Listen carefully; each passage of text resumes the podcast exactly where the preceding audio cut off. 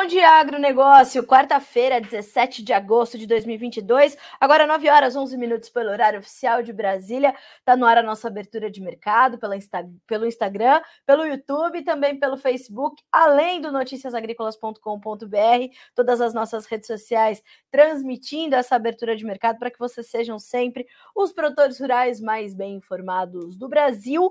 E a gente vai começar uh, trazer essas informações, já te adiantando que temos visita hoje no Bom Dia Agronegócio, Marcelo Debaco, analista de mercado uh, da Debaco Corretora, um dos seus diretores também, vai estar conosco hoje para a gente falar do mercado de trigo, entender que momento é esse, o que está acontecendo, até porque, senhoras e senhores, a Ucrânia, é uma notícia que acabou de chegar, está esperando mais trigo para ração e menor qualidade na safra 2022 23. Olha só a informação. Espera-se que a Ucrânia tenha mais trigo para ração e qualidade geral mais baixa no recém-iniciado ano de comercialização 22-23, devido ao impacto do clima e territórios perdidos, segundo disseram fontes ouvidas por agências internacionais.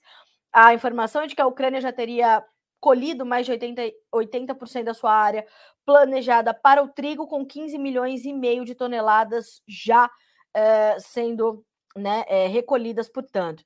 Então, a gente está acompanhando tudo isso, estamos de olho nessas informações e iremos desdobrá-las com o Marcelo Debaco, então, que já já estará conosco aqui no nosso Bom Dia Agronegócio. Fechado? Seguimos assim? Senhoras e senhores, lembrando que o Bom Dia Agronegócio tem o apoio da Cochupé, a maior cooperativa de cafeicultores do mundo, e que juntos vamos aqui nessa próxima hora para trazer todas essas informações, tá certo? Ó, vamos começar como a gente sempre faz, com a nossa rodada de preços, para entender como é que estão as commodities hoje. É dia de alta boa para soja, hein? soja está subindo quase 20 pontos, agora estava subindo time dos 11, 12 pontos, voltou a subir. Olha só, a soja sobe agora 1,2% no seu contrato mais negociado, que é o novembro agora, para valer 13 dólares e 97 cents por bushel. O milho, 6 dólares e 16, com alta de 1%. O trigo sobe 0,6% na Bolsa de Chicago, para valer 7 dólares e 90 cents. Entre os derivados de soja, destaque para o farelo, que sobe 1,2% agora, para valer 400 dólares mais 80 cents por tonelada curta. E no óleo, a gente também tem alguns ganhos, 66 centos mais 26 por libra e uma alta de 0,3% agora. Vamos para a bolsa de Nova York. O café está recuando um pouquinho, tem 0,8% de baixa. O açúcar para valer 2 dólares e 17 centos mais 63. O açúcar 18 centos mais 16 por libra, 0,6% de baixa também. O algodão continua subindo, embora hoje de forma mais tímida, depois de dois dias de mais de 3, 4, 5% de alta. Hoje o algodão continua em território positivo, mas tem ganho agora no primeiro contrato, ou no mais negociado, que é o dezembro, um dólar e 17 mais 6 por libra peso e uma alta de 0,2%, tá? O petróleo WTI estável, tem uma pequena alta de 0,03% para valer 86 cents e 50, 86 dólares e 50 cents por barril. Vamos ver o Brent, referência para a Petrobras, referência para o quadro global de oferta e demanda, em baixa de 0,4% para 91 dólares e 96 cents por barril, tá? Hoje à tarde a gente vai fazer entrevista sobre o mercado do petróleo. Sugiro que você acompanhe, porque é um momento importante aí para esse mercado. Como eu já havia adiantado na segunda-feira, é uma semana importante para o mercado do petróleo, tá? Com tantos dados que estão sendo divulgados, diante dos dados da economia chinesa que foram reportados na segunda-feira. Então a gente está de olho nisso tudo. Uh, mais do que isso, vamos dar uma olhadinha também nas demais, nos demais grupos de commodities, né? Ainda entre as energéticas, o gás natural volta a subir hoje, tem 0,7% de alta nesta manhã de quarta-feira. O ouro cai 0,4%, a prata perde 1,5% agora e o cobre 0,5% de queda também. Dólar index, para você ficar por dentro de tudo, 0,2% de alta para 106.608 pontos, tá? Vamos dar uma checadinha aqui também no dólar comercial no Brasil. Novos ganhos hoje, 1,12% de alta para R$ 5,20 é a cotação da hora, tá certo? Senhoras e senhores, enquanto estamos nós aqui conversando, vá mandando os seus questionamentos, mande as suas dúvidas, as, as suas perguntas, as suas críticas e sugestões, a gente quer saber. Não se esqueça, já já, em mais alguns minutinhos, Marcelo Debaco vai estar conosco para falar do mercado do trigo. Então, se você quer saber mais sobre isso também, vá mandando as suas perguntas, vá mandando aqui as suas colocações, que a gente quer te ouvir e passar essas dúvidas para quem sabe mais que a gente. Marcelo Debaco, um dos mais experientes analistas do mercado de trigo aqui deste país, tá certo? Bom, senhoras e senhores, vamos dar uma olhadinha também na bolsa de Dalian, mercado futuro chinês. Vamos lá. Ba uh, alta para o farelo, alta forte para o óleo, baixa para o milho, tá? Essa foi a, a movimentação aí no mercado na bolsa de Dalian para as commodities agrícolas as principais, então farelo, so, uh, óleo e milho, tá? Olha só o que diz Eduardo Vanin no seu resumo desta manhã de quarta-feira. Bolsas em leve queda, petróleo estável abaixo dos 87 no WTI, commodities estáveis, ouro em queda. O gás natural na Europa continua subindo. Essa referência que nós demos foi do mercado norte-americano, mas na Europa também continua subindo. Inclusive, ontem bateu recorde histórico de novo os preços do gás natural, bateram recorde, e isso vai impactar diretamente no preço dos fertilizantes nitrogenados, tá? Muita atenção. Esse ontem foi o destaque do Jefferson Souza, que é analista de fertilizantes da Agriinvest, esteve aqui no Bom Agro, fez uma análise geral sobre este mercado, mas principalmente destacou essa sua preocupação com os preços da ureia e dos demais nitrogenados por conta dessas altas expressivas do gás natural. Tá? Os mercados caminham ali lado a lado, são correlatos e precisam do seu monitoramento, certo? Uh, olha só, na segunda-feira, bateu recorde. Casos de Covid na China continuam crescendo, maior nível desde maio. Tá? A Argentina está precisando de dólares. O mercado, o governo está falando: Ô China, vende aí o que dá. Oh, China, tô com a China na cabeça. Ô Argentina, produtores rurais, vendam o que dá para vender, porque a gente precisa de um bilhão de dólares em uma semana. Então tá bom, você acha que é assim, né? Mas, ah, olha só, o governo está pedindo para as tradings vendas de 1 bilhão de dólares até a próxima semana. Chuvas no Paraná aumentam o tempo de espera em Paranaguá. Atenção, produtores no Paraguai se preparam para o plantio da soja. Ontem, na minha entrevista com o Aaron Edwards, consultor de mercado da Roach Egg Marketing, que é uma consultoria norte-americana, né? O Aaron é um consultor americano falou conosco direto de Boca Raton, lá uh, na Flórida, nos Estados Unidos. Ele diz o seguinte: Carlinhos, aos poucos, de fato, o mercado vai voltando as suas atenções para o início ou para os preparativos da nova safra também na América do Sul. Ao passo em que a gente vai conhecendo melhor a safra norte-americana, vai entendendo, vai caminhando aí para o processo de colheita, a gente vai sentir também essa virada de chave do mercado para naturalmente o, o, a safra sul-americana e os seus preparativos, as coisas todas começando, enfim. Então, isso está bem também é, na, na conta aí do, do mercado né, é, para frente, tá? Então, não só a gente está falando de um, né, de, um, de um momento aí do, do, do mercado é, da safra norte-americana, como estamos falando também da safra aqui na América do Sul já começando. Em um mês termina o nosso vazio sanitário por aqui, né? A gente sabe que em mais um mêsinho já dá para começar a plantar soja em alguns lugares. E os produtores estão aí se preparando, estão definindo as suas, né, todas as suas, as suas é, medidas, as suas, os seus ajustes diante de uma safra que vai ser a mais cara para se fazer, provavelmente em mais de 20 anos, tá? Então, isso é um ponto importante para a gente monitorar. Vamos ver se Marcelo Debaco já está conosco. Cris, Marcelo Debaco já está com a gente? Já está com a gente, Marcelo Debaco. Muito bom dia, meu amigo. Seja bem-vindo ao Bom Dia Agronegócio, debutando nesta abertura de mercado. Bom dia, tudo bem, Carol? Tudo bem contigo? Tudo ótimo. Então, maravilha. Marcelo Debaco, a semana está agitadíssima para o mercado de grãos, para o trigo não é diferente. Como é que você está avaliando esses, esses primeiros dias dessa semana, diante de notícias que o mercado já conhece, né, Marcelo?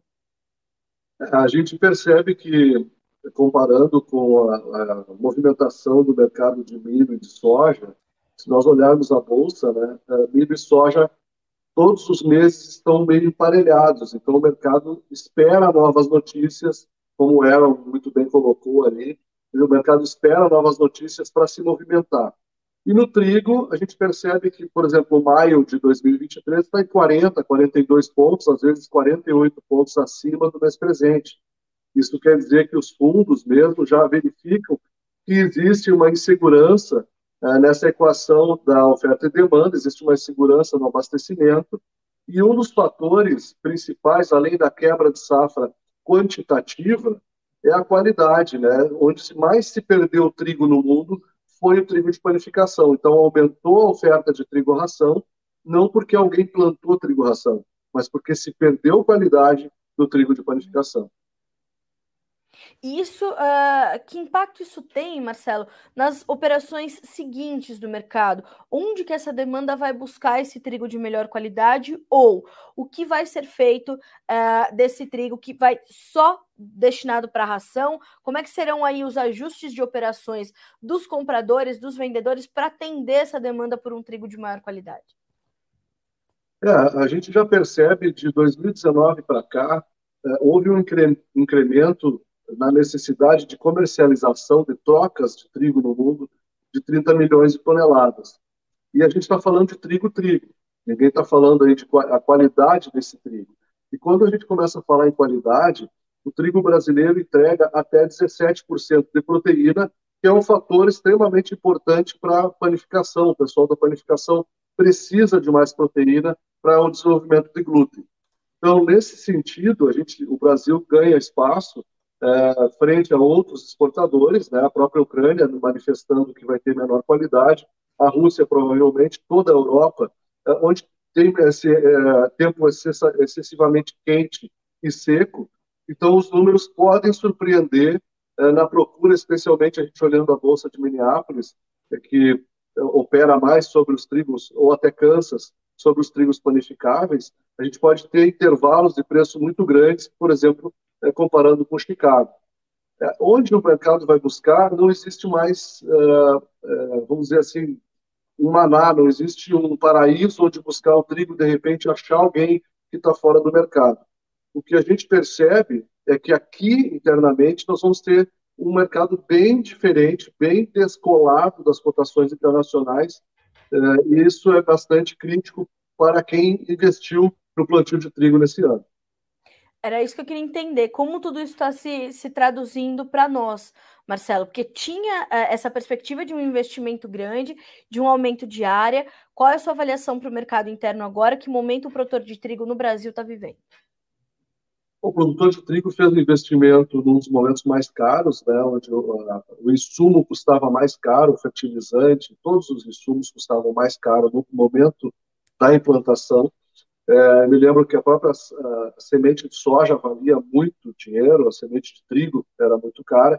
Então, era um momento, os preços também, o trigo chegou a bater 2.350 reais no interior, e isso estimulou bastante o plantio. E também nós temos um fator bastante crítico, que nós tivemos uma quebra de safra de verão, é, e todo esse custo da, da safra de verão, todos os custos da propriedade é, não conseguiram ser saldados com a safra de verão. Então, o produtor se obrigou a fazer a cultura de inverno para ter, é, aumentar sua cultura de inverno, para ter receita para cumprir com aqueles compromissos passados e também com os futuros.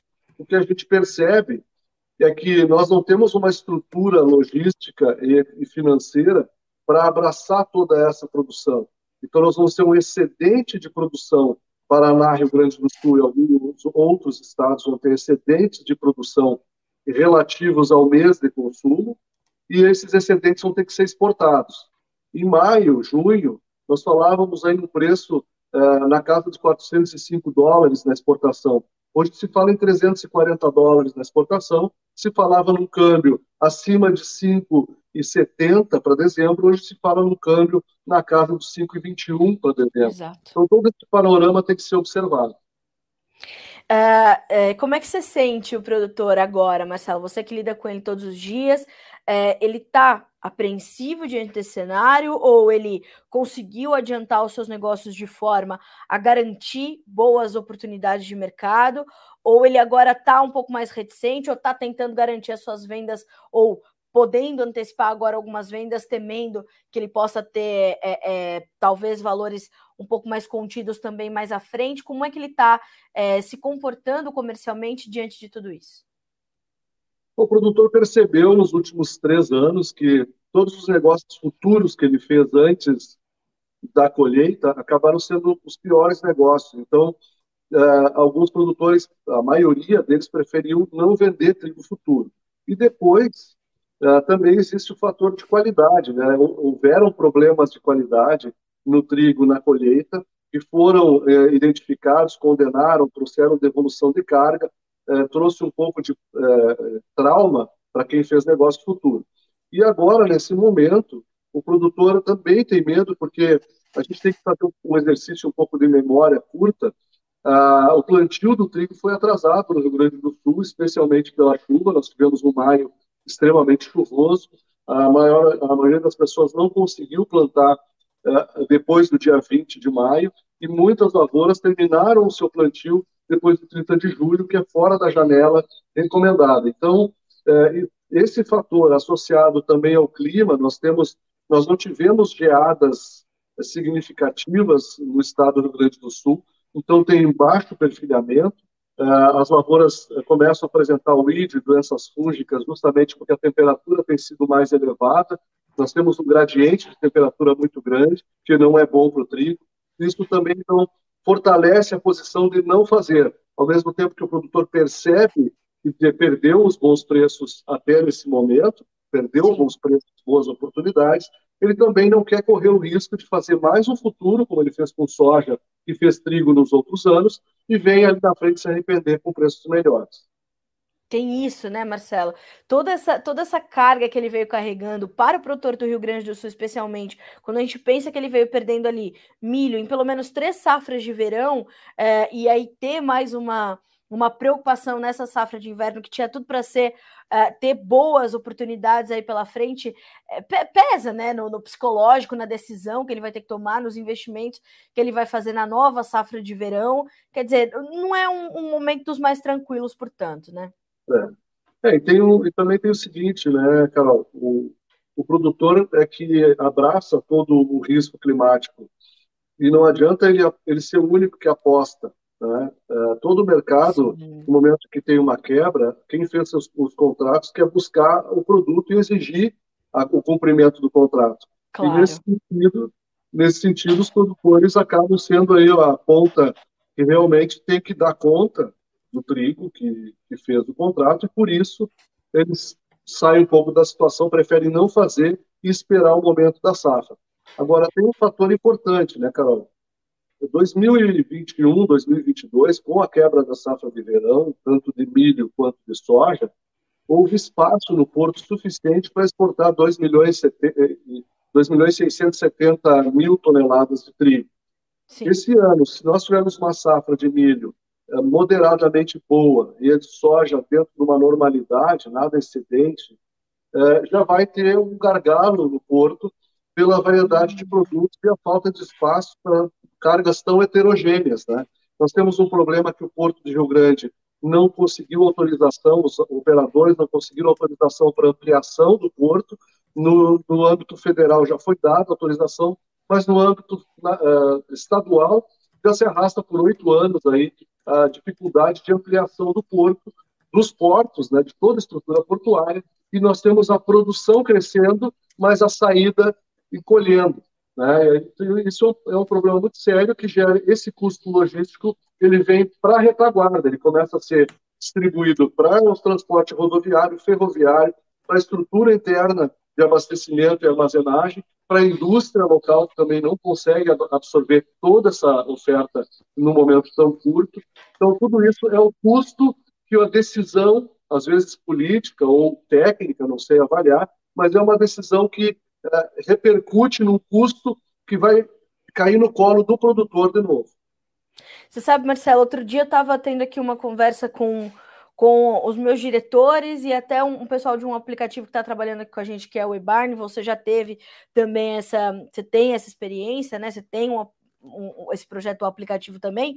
Uh, e a gente estava falando sobre a comercialização de trigo e como é, não está só na mão do produtor e dos, é, dos vetores de comercialização essa questão do trigo no Brasil, né? Eu passei uma semana aí com vocês, você me ensinou muito sobre isso, sobre como o trigo ainda precisa de políticas públicas para se estabelecer, como os investimentos do, do produtor eles são até eles sofrem alguma insegurança justamente por conta dessa, dessa dificuldade de previsibilidade que o mercado de trigo tem no Brasil e que poderia ter partindo do campo, mas precisa ter uma, um alinhamento melhor ali com o governo, também trazendo para a mesa da discussão esses vetores da comercialização, compradores, vendedores, moinho, as indústrias, enfim, de, a gente podia ter um alinhamento melhor para que os investimentos, as projeções, as estimativas e a garantia de que a, a, o estabelecimento do Brasil enquanto um player importante de trigo poderia estar tá melhor consolidado, né?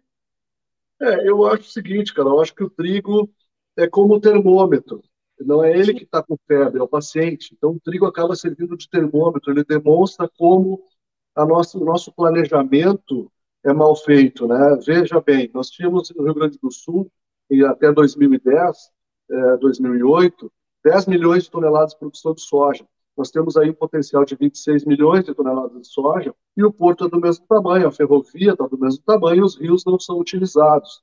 Isso acontece no Brasil inteiro, apesar de todo o ganho que se teve no Arco Norte, nos portos do Arco Norte, eh, favorecendo aquele, aquele uh, polo de produção, mas a gente viu o pessoal da agricultura uh, uh, de carne, de ovos, diminuindo o alojamento, o pessoal da suinocultura tendo prejuízo, o pessoal do milho mesmo com etanol aí, é, tendo milho a céu aberto, quer dizer, uma coisa, é, é uma demonstração clara de falta de planejamento, e nesse sentido é que eu acho que a política pública poderia interferir. Eu não sou muito favorável a ficar é, pai governo, porque isso aí cria também um favorecimento a quem é incompetente ou até é, desorganizado, até desleal com a, com a nação, com o dinheiro público.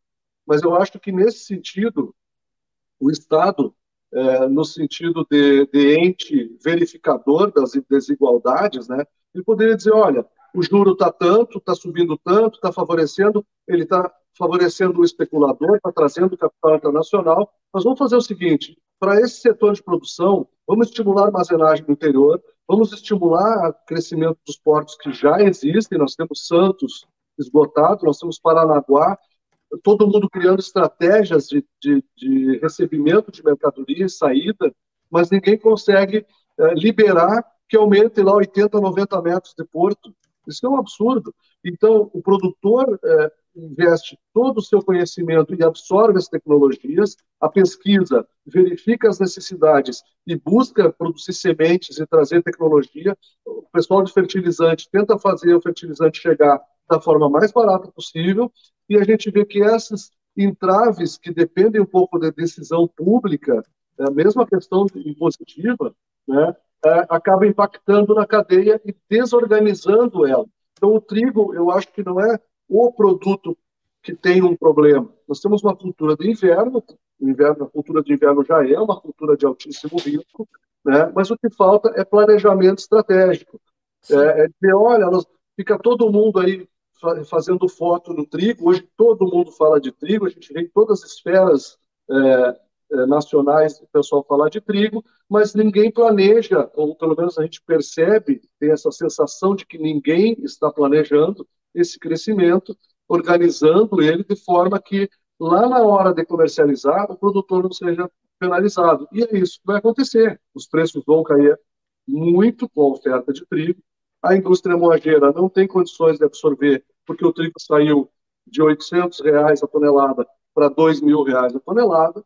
Então, não existe fluxo de caixa que acompanhe isso, com um crescimento de juro como está acontecendo. Então, desculpa o desabafo, assim, se eu estou exagerando até né, na, na, emoção, mas me parece que a gente está pegando o termômetro e culpando ele pela, pela doença do paciente, né? Então, não é o trigo, não é o trigo o problema e não é o governo o problema é justamente a falta da interligação e um planejamento estratégico para a gente chegar no ponto em que a indústria tenha o um abastecimento, não precise comprar todo o trigo na safra, porque ela vai ter esse abastecimento escalonado, mas também as trades, as, a, o mercado internacional, e aí aquilo que eu falei no começo, de 2019 até agora, precisa 30 milhões mais de toneladas de trigo, é aí que o Brasil se encaixa. O Brasil poder, pode alcançar 30 milhões de toneladas de trigo em três anos. A pesquisa está aí entregando em cinco anos trigo com 17% de proteína, 14% de proteína, que não era, não existia. Então, é, esse planejamento é que precisa acontecer a nível de Ministério da Agricultura, da Fazenda, até da presidência, é, dos governadores, das secretarias da Agricultura, dos polos dos sindicatos rurais, e isso teria que estar é, um pouco mais é, dentro de uma lógica comercial e de, e de, faturamento, vamos dizer como se fosse uma empresa, do que de vantagem política. Hoje, agora é um ano político, eu vou falar de trigo porque está na frita, está tá bonito falar de trigo. Faz 32 anos que eu estou no mercado de trigo e a gente só vê o político chegar perto, perto do trigo quando está perto da eleição. Depois eles desaparecem. É, é bem isso, assim, e eu, eu justamente essa, essa situação, e é tão interessante a gente observar isso, que assim, quando explodiu a guerra na Ucrânia e o Brasil. É, primeiro a gente teve aquela história da Índia dizendo: não, a gente vai chegar com o que falta de oferta, a gente vai conseguir alimentar um, duas semanas depois, sei lá, uma semana depois. Ó, oh, calma, a gente não é bem assim. A gente falou que dava, mas aí veio um calorão, acabou com o nosso trigo. Vamos ter que atender aqui primeiro os indianos, naturalmente, depois a gente vai ver o que faz. E aí o, o mercado, uma montanha russa de emoções, né, Marcelo? E aí Sim. o Brasil se, se, se, se mostrando como uma alternativa interessante para o mercado, uh, exportamos volumes interessantes, e aí todo mundo quer falar de trigo. Mas e quando a situação mudar, né? Qual vai ser o, o respaldo que essa cultura vai ter, que esse produtor vai ter? Uh, a gente está falando de uma crise é, que foi desencadeada por essa guerra e trouxe o trigo para o noticiário de uma forma uh, que você já tinha visto acontecer antes, Marcelo, nos seus mais de 30 anos de mercado? Não, a gente, é, claro, o trigo sempre teve maior produção, até porque, diferente do soja e do milho, o trigo é produzido em quase todos os lugares do mundo, né? Então, é, era muito mais fácil corrigir a, a oferta é, no próximo, na próxima estação, porque a gente, por exemplo, agora está terminando a colheita de inverno nos Estados Unidos, tem 98% colhido, tem uh, 85%, 86% colhido Rússia e Ucrânia, a Europa praticamente liquidando a sua colheita de inverno e já está entrando a colheita de primavera. Quer dizer, existia esse encaixe, aí vinha depois do hemisfério sul, Argentina e Austrália trazendo oferta, então sempre existia uma onda de abastecimento. Agora, esses dias eu fiz esse exercício. Se a gente traçar uma linha de tendência dos preços de trigo de 2015 para cá, é, sobre as máximas e as mínimas, o vértice estava se abrindo independente da guerra. Então, se a gente abstrair aquele pico da guerra é, das altas, o mercado estava subindo justamente por essa questão da necessidade maior da demanda global de trigo, até porque a gente fala da, da questão da Covid, da guerra e tudo mais, mas as pessoas continuam tendo filhos, existe um crescimento demográfico, então existe um crescimento orgânico da demanda que não consegue mais ser abastecido só pela oferta local, como acontecia em alguns países, né? Marcelo, olha só a, o comentário do Kleber Board pelo Instagram, achei bem interessante. O anúncio de várias indústrias para etanol de trigo nos próximos anos levará o foco ainda mais para um trigo não panificação. Como é que você é, avalia esse momento e avalia essa colocação do Kleber? Olha, eu não tenho assim é, intimidade com a produção de álcool. Minha família produzia vinho lá em Bento Gonçalves, né, pipas e vinho, debaco. E, mas o que eu percebo assim, uma das maiores economias trigueiras do mundo, que é os Estados Unidos, que são os Estados Unidos, Canadá, se esforçam em produzir etanol de milho. É, a gente faz cerveja de trigo, mas faz uísque de milho. Então me parece que a conversão energética do trigo não é tão eficiente para a produção de etanol como é o milho e a cana-de-açúcar, que é um produto bastante tropical aqui que o Brasil tem abundância. O que eu vejo na questão específica de trigo panificável ou não panificável é como esse produtor, como a pessoa que está na outra ponta vai se planejar. Imagina que nós não tivemos um planejamento organizado suficiente para as variedades de trigo panificável que já existem. As, as diversas qualidades que são colhidas na mesma região são abraçadas pelas estruturas de recebimento em armazéns separados para que não haja contaminação e o trigo atenda à indústria panificável ou à indústria de exportação. Tá? Como é que eu vou fazer? É, o milho hoje vale 90 reais o saco, o trigo está valendo 106. É, quem é que me diz que esse produtor vai vender para etanol? Qual é a vantagem que ele tem de vender mais barato o trigo dele, mesmo que seja um trigo é, de qualidade não panificável? Olhando para o trigo, tu não vai saber. Ele não tem uma marcação para que ele serve. Ele vai, isso vai ser a nível de laboratório ou a nível de indústria. Então, essa contaminação da qualidade do trigo não panificável sobre o trigo panificável pode desmoralizar o trabalho já feito para a melhoria do trigo nacional. O reconhecimento do trigo brasileiro como trigo panificável é uma vitória do agricultor, porque ele que comprou essa briga da tecnologia, ele que pagou esse custo primeiro, para depois ter a recuperação do preço.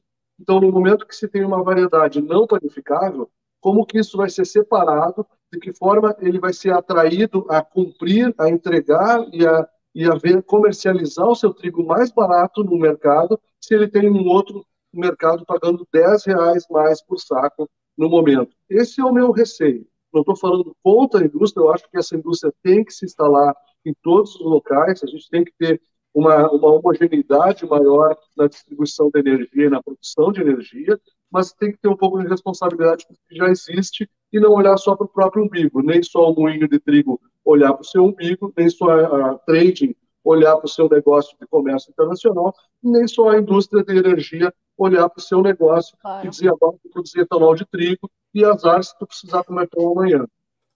É verdade. Planejar um pouco isso, né? É, exatamente.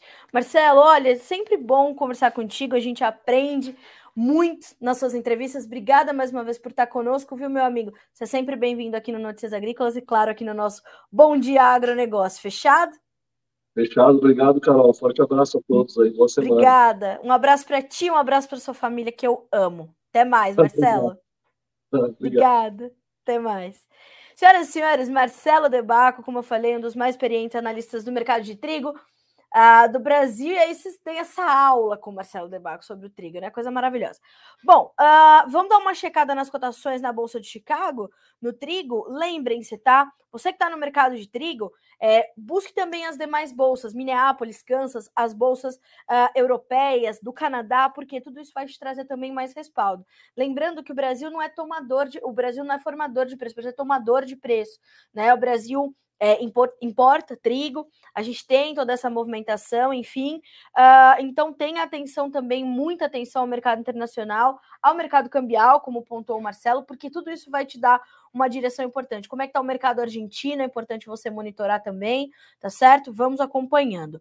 Bom, nesse momento a Bolsa de Chicago opera em alta com leves ganhos de pouco mais de 5 pontos nos contratos mais negociados. Setembro, 7 dólares e 91, dezembro, 8 dólares e 8, março, 8 dólares e 21, maio, 23, 8 dólares e 29 cents por bushel. Essa é a movimentação agora, enquanto o dólar continua subindo um pouco mais de 1% para valer R$ 5,20, tá certo? Faça suas contas, veja seus negócios, veja que momento é esse para você que produz trigo. E se você chegou agora há pouquinho, já já essa entrevista vai estar disponível para você aqui no noticiasagricolas.com.br. É muito simples, menu barra vídeos, barra trigo, vai procurar pelo Marcelo Debaco. Mais do que isso, já vou te dar outra dica. Seguir arroba Debaco Corretora. Agora eles estão no Instagram também, tá? Então já vai direto para o Instagram, uh, seguir esse perfil incrível que a Rita acabou de criar, né? Uh, ah, para trazer informações então sobre o mercado de trigo. Mais do que isso, Marcelo Debaco está diariamente no Tempo e Dinheiro, programa do João Batista Olive, que começa meio de 30, horário de Brasília, pontualmente, para você que precisa acompanhar diariamente esse mercado. Marcelo está ali todos os dias com a Rita, às vezes com a Duda, o Marcelo está sempre ali, tá? Então a família Debaco trazendo informações para você sobre o mercado de trigo, vai direto seguir esse perfil. Dona Neuza, bom dia, hein? Chegou. Vamos embora. Pessoal, mandem as suas perguntas, as suas dúvidas e a gente está aqui trazendo esses comentários todos, tá certo? Eu vou trazer aqui alguns comentários sobre o, o que estão no YouTube, uh, com algumas respostas que eu já consigo dar para vocês, tá? O Renato Lourenção, ele fala de Bauru, São Paulo, dizendo que por lá o tempo está nublado, né? Aqui também, em Valinhos, também interior de São Paulo, em outra ponta, né? Uh, também tá nubladinho aqui hoje e amanhã diz que é 13 graus, hein? Vamos ver. Vamos acompanhar que é a chegada efetiva de uma frente fria, né? E já já a gente vai falar também sobre a possibilidade de geadas em São Paulo, tá? Uh, o Renato Lourenção pergunta o seguinte: com o Auxílio Brasil, o mercado de feijão pode ficar mais firme pela previsão de consumo? Tivemos essa entrevista essa semana, viu, Renato? Inclusive, vou deixar para você nos comentários, vou pedir até se o nosso, a nosso time consegue colocar para você aqui nos comentários, ó. Menu, vídeos feijão e grãos especiais. Vai procurar pelo nome do Marcelo Líderes uh, e vai, assi vai assistir essa entrevista. Até separei aqui a manchete dele para você, que é o presidente do IBRAF, Instituto Brasileiro do Feijão, Marcelo Líderes, grande grande parceiro desse site já há muitos anos, ah, acho que 25 anos, né? Toda a existência do Notícias Agrícolas, ele diz o seguinte, ó, início do mês e chegada dos auxílios elevaram negociações do feijão, deixando preços mais altos mesmo com mais oferta.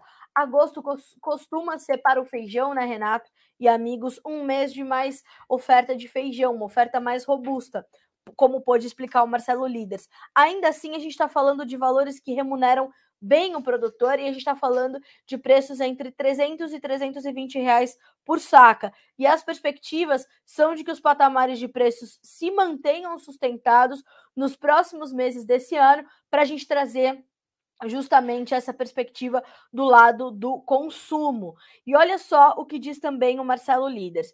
É, este bom cenário pode, inclusive, ajudar a frear o recuo de área plantada na primeira safra de feijão que aconteceu nos últimos cinco anos e levar mais produtores a apostarem no cultivo do grão nesta próxima temporada. Então, olha só que interessante, né, Renato? A gente tem sim boas perspectivas, a gente tem um cenário favorável para as cotações e perspectivas que apontam para um estímulo ao produtor voltar a plantar um pouco mais de feijão na primeira safra. A gente sabe que o feijão é, consegue fazer até três safras no Brasil, né? Tem a safra das águas, enfim, tem a safra de verão, e a gente tem todo esse essa, essa situação. Ah, e olha só a, a, né, a, a, colocação aqui do Marcelo Líderes. Ano após ano, a área de feijões diminui no Brasil, até mesmo no Paraná, que é o maior produtor do país. Esse fenômeno traz oportunidades únicas que os produtores profissionais podem aproveitar. Para isso, esses produtores precisam de informações sobre as perspectivas para os tradicionais feijões produzidos no Brasil e também para as novas cultivares disponibilizadas recentemente para o produtor brasileiro com dupla aptidão. O que, que isso quer dizer? Mercado interno e exportação, tá? Uh, o que, que eu vou te indicar? Renato Lourenção e toda a audiência do Bom Dia Agronegócio. Amanhã tem o Pulse Day, tá? Pulse Day, deixa eu confirmar aqui o, o nome direitinho, eu estou falando sério. Pulse Day Campos Gerais. Vai acontecer de forma híbrida e a gente vai transmitir a íntegra desse evento a partir das 13h30, uma e meia da tarde. Entra no ar essa, essa programação do Pulse Day e você pode acompanhar por aqui. Tem o link para você fazer a inscrição, Pulse Day com.br Todas essas informações estão disponibilizadas para você aqui no Notícias Agrícolas e você pode então acompanhar essa, essa, esse evento que vai acontecer lá em Ponta Grossa, no Paraná, amanhã, e você pode acompanhar tudo por aqui. Fechado? Te esperamos amanhã, portanto, no Pulse Day a partir da uma e meia da tarde. Senhoras e senhores, vamos falar um pouquinho dos demais mercados, né? Enquanto a gente está aqui conversando, a soja vai intensificando as suas altas. Agora as cotações sobem de 13 a 14 pontos e meio. Novembro, 13 dólares e 95 centos por bushel. Janeiro, 14 dólares e 1. Março, 14 dólares e 5. Maio, 14 dólares e 8. No milho, os ganhos são de pouco mais de 6 pontos. Setembro, 6 dólares e 17. Dezembro, 6 dólares e 16.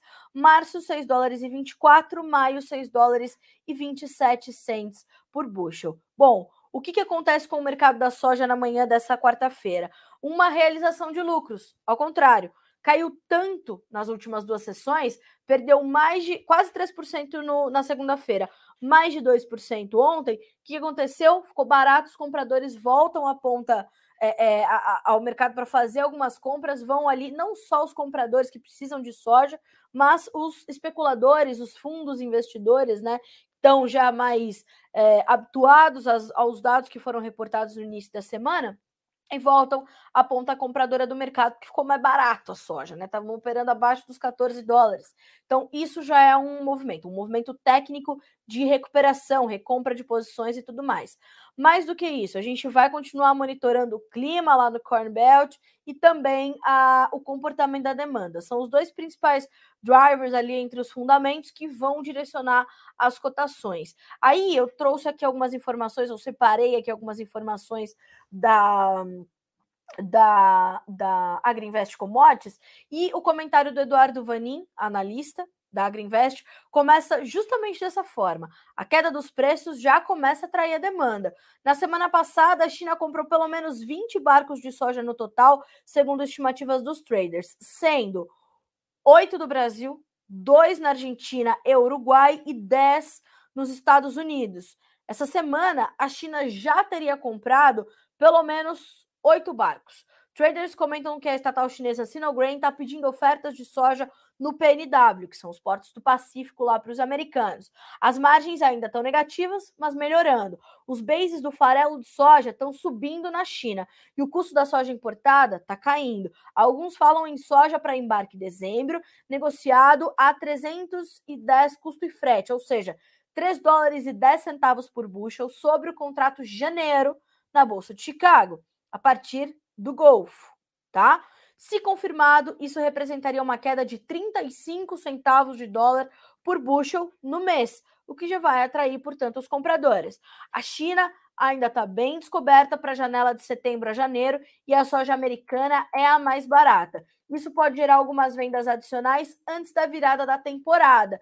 A virada da temporada acontece 31 de agosto. O ano comercial dos americanos vai até o último dia desse mês, né? Sempre assim. Então, quando a gente virar a temporada, a gente já está falando de soja 22, 23. E a gente sabe que as vendas da soja 22, 23 dos americanos está bem acelerada, né? Teve uma ficou um pouco mais contida agora nessas últimas semanas, porque os preços foram testando patamares um pouco melhores, mas o que a gente vê agora, então, essa queda recente das cotações voltando a atrair a demanda. Volto a repetir, temos aí pelo menos oito barcos já tendo sido comprados pela China aí nesses últimos dias, tá? Nessa semana. E essa semana ainda é quarta-feira, 9h53 da manhã. E eu tô falando de uma, uma quarta-feira já fechada lá para os chineses. Então já compraram, compraram até que compraram, né? Vocês não acham? Agora, ainda no complexo soja, quero uh, destacar também essa, essa outra informação da Agriinvest sobre o óleo, tá? Uh, e olha só o que nos diz o Eduardo Vanin sobre a questão do óleo de soja. O óleo de soja continua pesado. Os prêmios do óleo na Argentina e no Brasil continuam caindo. O Brasil está batendo recordes de exportação e na Malásia e Indonésia os estoques estão caindo perto das máximas para o período, tá? No Brasil, a indicação de compra para agosto a dezembro é de um prêmio negativo, de 8 centavos por libra peso abaixo do contrato dezembro em Chicago, tá? Esse nível de prêmio só foi visto durante o início da pandemia em 20, quando o petróleo havia contrariado todos os fundamentos da formação de preços de commodities. Inclusive, a gente viu o petróleo negativar no mercado internacional em 2020. Uma loucura sem tamanho. Pode-se dizer que é uma combinação de fatores: redução dos mandatórios de biodiesel na Europa, menor demanda na China e na Índia, maior oferta de óleo de palma e queda do petróleo. O único local que o óleo continua caro é no interior dos Estados Unidos, onde os bases estão acima da bolsa. Os Estados Unidos deveriam importar óleo ou biodiesel. No final das contas, as margens de esmagamento na Argentina e no Brasil pioraram muito para o final do ano. Então, atenção ao mercado de óleos vegetais, tá? Uh, já que é de lá que vem uma pressão é, interessante, ok? Vamos ficar de olho, vamos acompanhar, porque o óleo de soja hoje, inclusive, estava subindo um pouquinho só. Vamos ver se mercado se intensificou ou se passou para o lado negativo. O farelo hoje está subindo, está em campo positivo, tem mais de 1% de alta, agora 1,5% de alta, e o óleo de fato diminuiu um pouquinho a sua queda, sobe 0,1% agora para 66 mais 14 por libra peso, ok? Bom, Vamos dar uma olhadinha também no milho lá na B3. Vimos que na Bolsa de Chicago os preços estão subindo. A B3 tem dia de alta também na manhã dessa quarta-feira. Setembro, R$ 86,45 por saca, uma alta de 0,9%. Novembro, R$ 90,70, 0,8% de alta. Janeiro, R$ 93,42, sobe 0,6%. Março, R$ 23,94,50 centavos, tá? Uh, o Edson uh, Kuramoto, hoje é um dia típico de realização de lucros por parte dos fundos. Terá repercussão de alta nos próximos dias para farelo de soja? Edson, hoje já está subindo o farelo, coisa de 1%. Amanhã vai ser importante a gente monitorar vendas semanais para exportação dos Estados Unidos e saber como é que vão ficar esses bases. Uh, o óleo tem ali, né? Tá caro o óleo nos Estados Unidos, os, os prêmios estão positivos e tudo mais.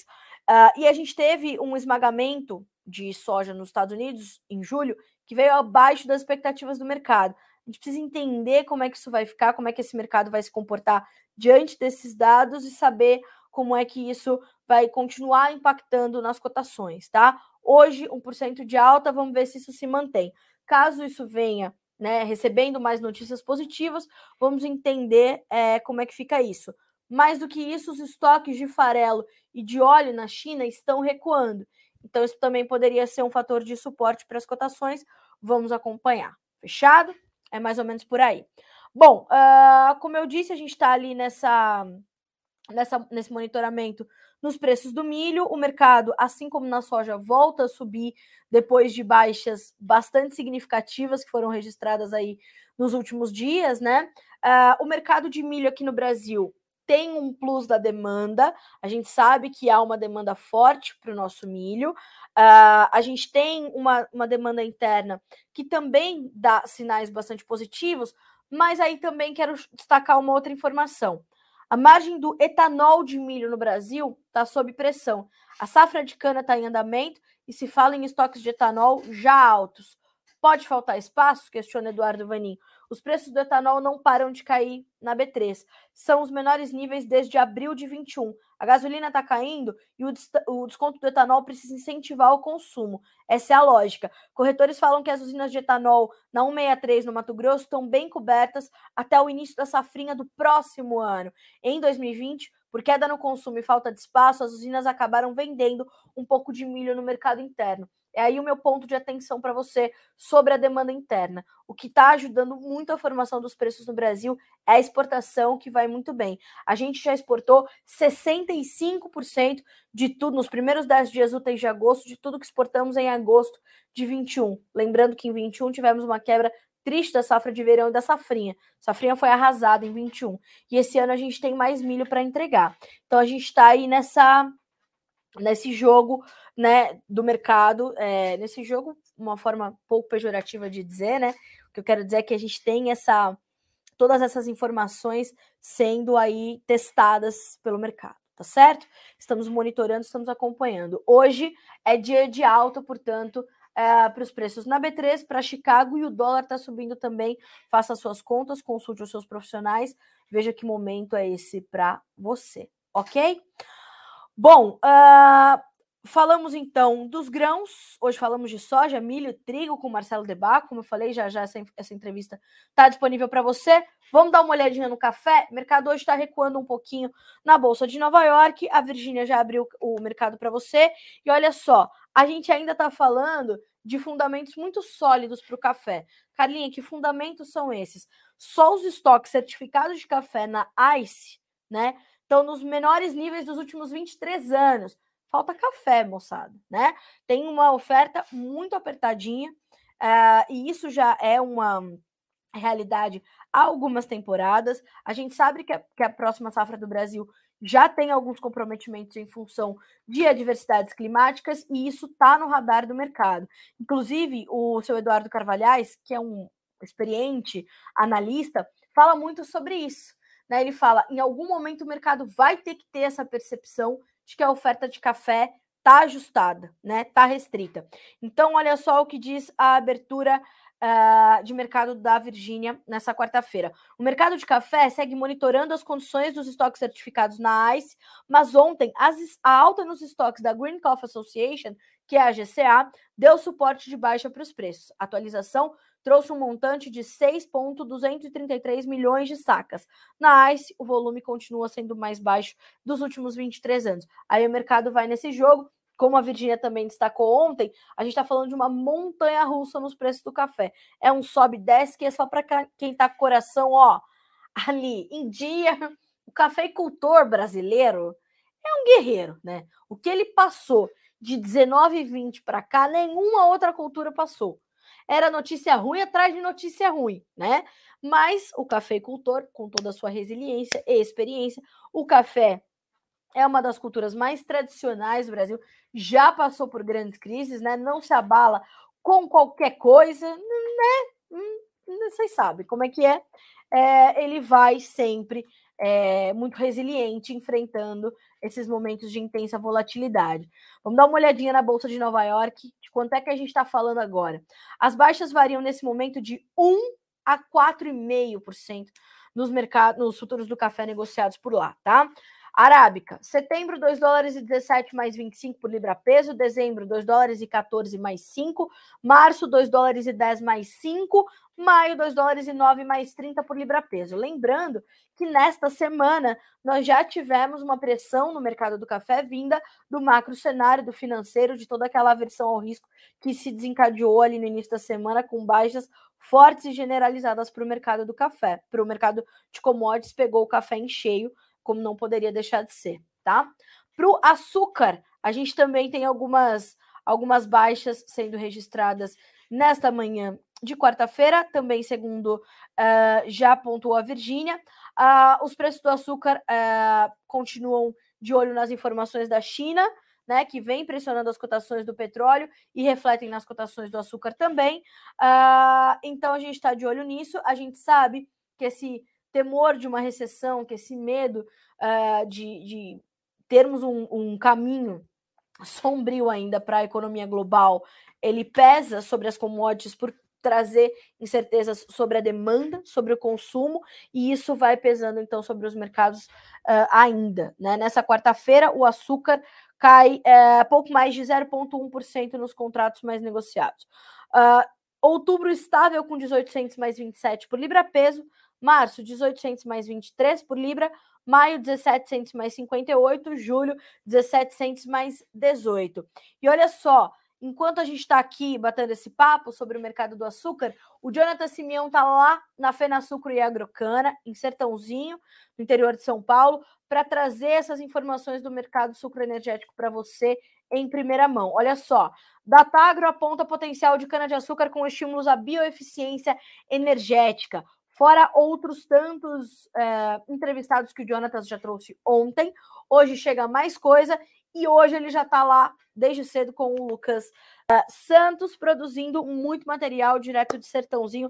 É a maior feira do setor uh, no Brasil, né? E a gente está ali fazendo essa cobertura com o Jonatas, que é nosso especialista no setor sucroenergético, te trazendo essas informações. Fechado?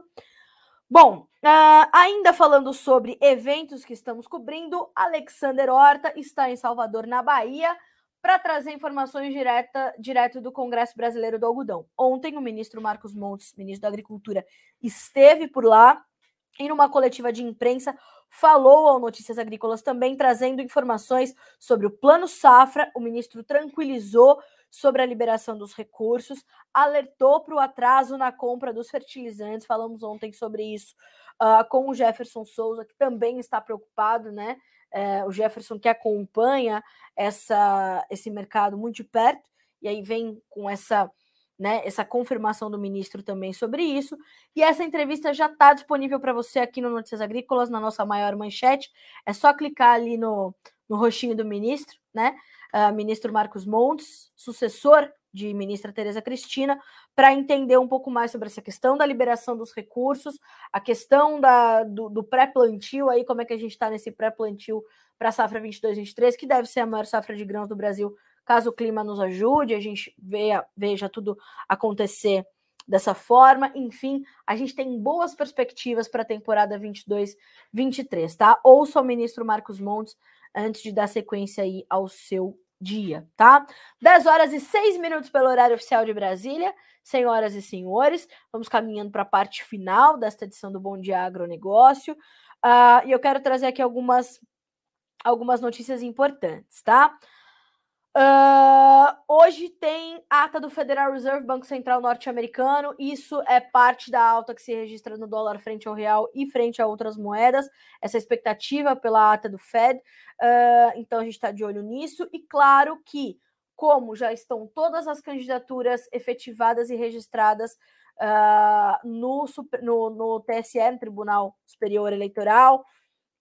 ontem, inclusive, o ministro Alexandre de Moraes tomou posse do TSE e aí tava todo mundo junto ali, né? Era uma coisa louca. Na mesma fila tinha Michele Bolsonaro, a primeira-dama, o senhor Luiz Inácio Lula da Silva, o Sarney, senhoras e senhores. Eu não sei, o Sarney, o Sarney, eu não sei o que, que vive esse homem.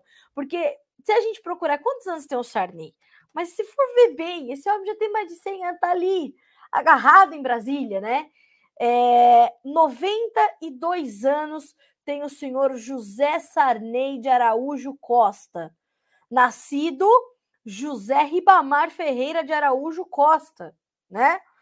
Uh, tava lá, tava ali então, ó, Michel Temer, José, José não, Luiz Inácio Lula da Silva, José Sarney, Dilma Rousseff, do outro lado estava Michele Bolsonaro e representantes do governo Bolsonaro, o, o presidente Jair Bolsonaro estava ali, né, ao lado do Alexandre de Moraes, enfim. Ontem aquela posse foi uma coisa louca em Brasília, né? Imagina se acendesse um isqueiro ali, explodia. Era uma coisa louca, né? Uh, e aí a, o, as manchetes da grande mídia são sensacionais. Dilma e Temer são separados por Lula e Sarney em posse de Moraes no TSE. É Brasília. Brasília. Então, senhoras e senhores, o que, que vocês precisam fazer? Sintonizar o tempo e dinheiro hoje, a meio-dia, para ver a análise disso tudo pelo João Batista Olive e pelo professor Paulo Moura, né, cientista político do canal Dextra, para a gente entender que momento é esse que a gente está vivendo, tá? E estamos de olho. Bom, China corre para aliviar seca e corte de energia em meio à onda de calor recorde, tá? Uh, militares chineses enviarão tropas à Rússia para exercício conjunto. Essa guerra está longe de acabar e pode piorar, né? Meu Deus. Uh, seguindo, Banco Central da China é limitado por inflação e receio sobre Federal Reserve em meio à pressão por afrouxamento monetário. Uh, temos também China intensificará suporte à economia, segundo informações de seu premier. Colheita de café na área da Cochupé chega a 79,8%, mantém ritmo ano, do ano passado e foco segue sendo a qualidade, tá? Japão registra série de déficit comercial mais longa em sete anos por custos de importação. Vendas no varejo dos Estados Unidos ficam estáveis em julho. Informações que já estão disponíveis para você aqui no nosso noticiasagricolas.com.br, 10 horas e 9 minutos, senhoras e senhores. Eu vou terminando por aqui essa edição de quarta-feira, mas a nossa programação continua para que vocês sejam sempre os produtores rurais mais bem informados do Brasil. A gente volta a se encontrar amanhã, combinado? Boa quarta para você, bons negócios.